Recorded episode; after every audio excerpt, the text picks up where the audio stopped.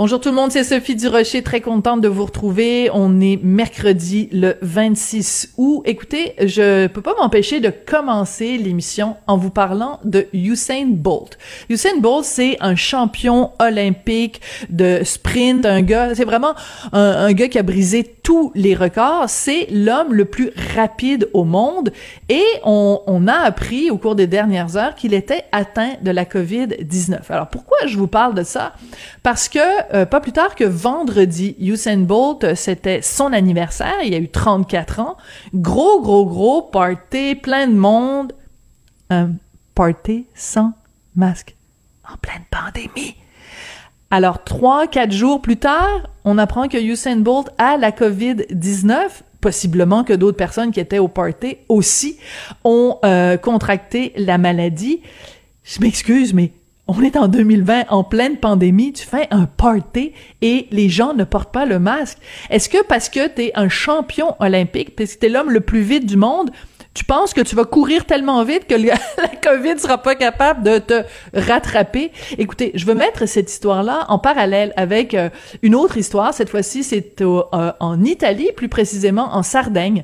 Il y a un propriétaire de discothèque euh, là-bas, Monsieur Briatore, qui était l'ex-manager des écuries Benetton et Renault, donc très connu dans le milieu de la F1. Il est propriétaire d'une discothèque et il a été très vocal la semaine dernière quand en Italie on a dit qu'il fallait fermer les discothèques parce que c'était trop dangereux pour que la propagation du, virus.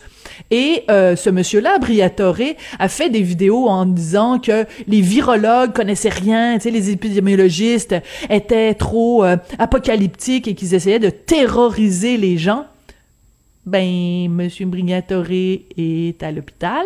Il y a la COVID-19 et il y a 60 personnes qui ont fréquenté son établissement qui ont aussi attrapé la COVID-19. Est-ce qu'à un moment donné, le message va se rendre?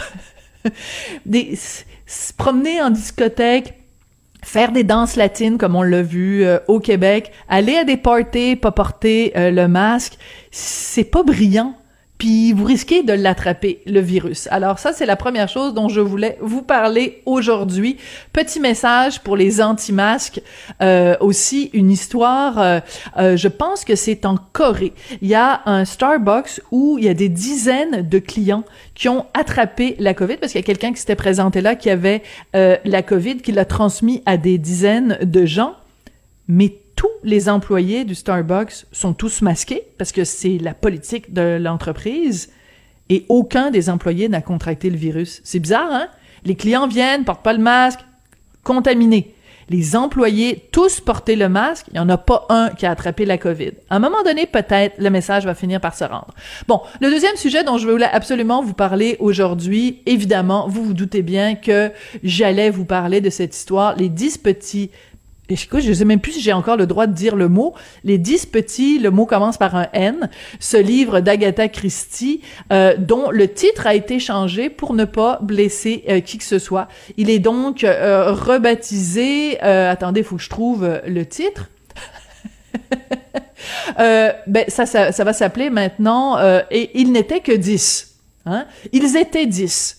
Euh, pourquoi? Parce qu'évidemment, le mot qui commence par un N, on ne peut plus le dire. Bon, ça, c'est une chose, mais c'est que le mot qui commence par un N revenait à 74 reprises dans le livre, qui est vraiment un livre extrêmement populaire. Hein? Il s'est vendu à 100 millions d'exemplaires, un des plus grands succès de tous les temps, euh, le livre de crime le plus vendu de l'histoire, et c'est euh, le petit-fils d'Agatha Christie qui a dit, non, écoutez, les mentalités ont changé, il faut changer le titre. On peut plus dire les dix petits nègres. Parce que euh, ça se dit pas en 2020. Bon, imaginez si on a, s'il y avait un tableau qui a été peint, euh, je sais pas moi, au 18e ou 19e siècle, et que on trouvait ça offensant. Est-ce que vous trouviez ça normal que quelqu'un prenne un pinceau et aille corriger les affaires qui nous dérangent dans le tableau? Mais c'est un petit peu comme ça que je me sens par rapport au livre d'Agatha Christie. Je comprends que les sensibilités ont changé, mais je pense qu'il y avait moyen de mettre ce livre-là en contexte, euh, de continuer à vendre le livre avec peut-être une note explicative au début du livre où on expliquerait le contexte dans lequel ce livre-là a été écrit et que ce mot qui commence par un N n'avait pas la même portée euh, politique ou la même portée sociale à l'époque qu'il a aujourd'hui Mais s'il vous plaît, commencez à aller prendre une grande gomme à effacer et changer des œuvres qui ont été marquantes. Pour moi, c'est aussi étrange que si on prenait un, marteau et euh, une, euh, une petite, euh, un petit instrument puis qu'on commençait à corriger des sculptures qu'on trouve offensantes, comme si on prenait un pinceau pour aller corriger un tableau qu'on trouve dérangeant. Alors, personnellement, là, changer le titre d'un livre d'Agatha Christie, ça, ça, me chicote. Et c'est comme si on disait à Danny Laferrière qu'il peut plus, euh, qu'il doit changer le titre de son livre, comment faire l'amour avec un homme noir de 50 ans sans se fatiguer.